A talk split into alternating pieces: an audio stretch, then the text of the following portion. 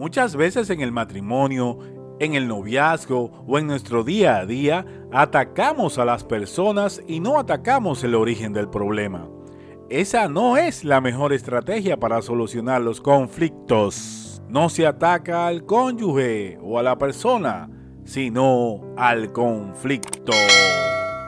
Bienvenidos, mi muy estimada audiencia, una vez más a Reflexión para Vida. Soy Irving Mercedes. Hoy continuaremos con el punto número 3, 6 pasos básicos para llegar a ser un solo cuerpo, de la serie 4 pasos para el matrimonio. Como es de costumbre, consultemos qué nos dice Jesucristo en el Evangelio de Mateo, capítulo 19, versículo 5 de la nueva versión internacional. Y dijo, por eso dejará el hombre a su padre y a su madre, y se unirá a su esposa, y los dos llegarán a ser un solo cuerpo. Así que ya no son dos, sino uno solo. Por tanto, lo que Dios ha unido, que no lo separe el hombre. Fin de los versículos. Jesucristo dijo, llegarán a ser un solo cuerpo. Y de eso conversaremos hoy. Seis pasos básicos para llegar a ser un solo cuerpo.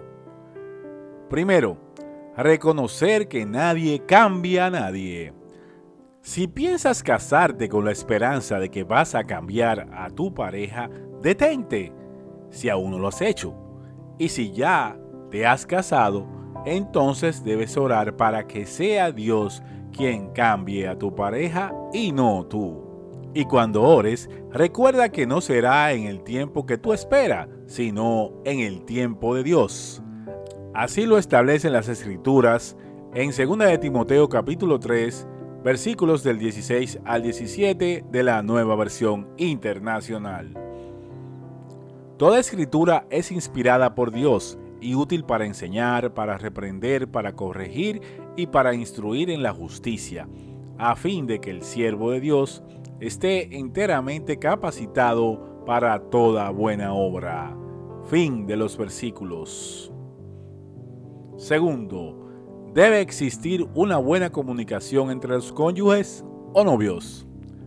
Para que la relación perdure, debe existir una comunicación efectiva, abierta e íntima, donde ambos sean sinceros y se respeten. Esto implica que el uno le informa al otro en el tiempo oportuno, de forma clara, concisa y en amor, qué necesita, incluyendo la intimidad, y qué cosas le molestan. Nadie oculta nada para luego usarlo a su favor. Tercero, solucionar los conflictos y no guardarlos.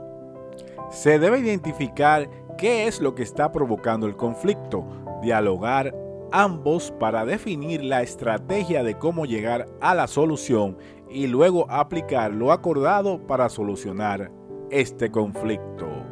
No se ataca al cónyuge o a la persona, sino al conflicto. Cuarto, trabajo en equipo. Ambos cónyuges deben coordinar para trabajar en armonía el matrimonio. Trabajo en equipo implica que uno ayuda al otro y viceversa, no solo en las actividades de la casa, sino también apoyarse en los nuevos proyectos, en la educación de los hijos, en el cuidado de ambos, la superación personal, en la enfermedad, entre otros. Si uno cae, el otro lo levanta. En cambio, al que está solo, le va muy mal cuando cae porque no hay quien lo ayude. Eclesiastés 4:10. Quinto, orar siempre por su futuro o actual matrimonio.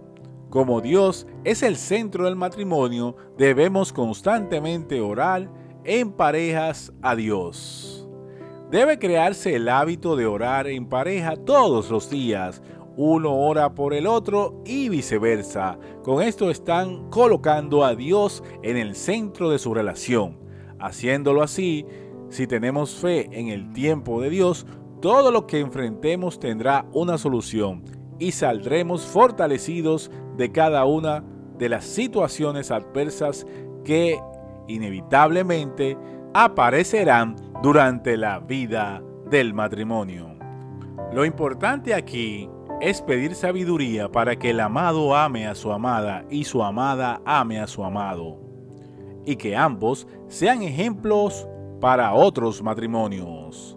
Por eso, confiesen unos a otros sus pecados y oren unos por otros para que sean sanados.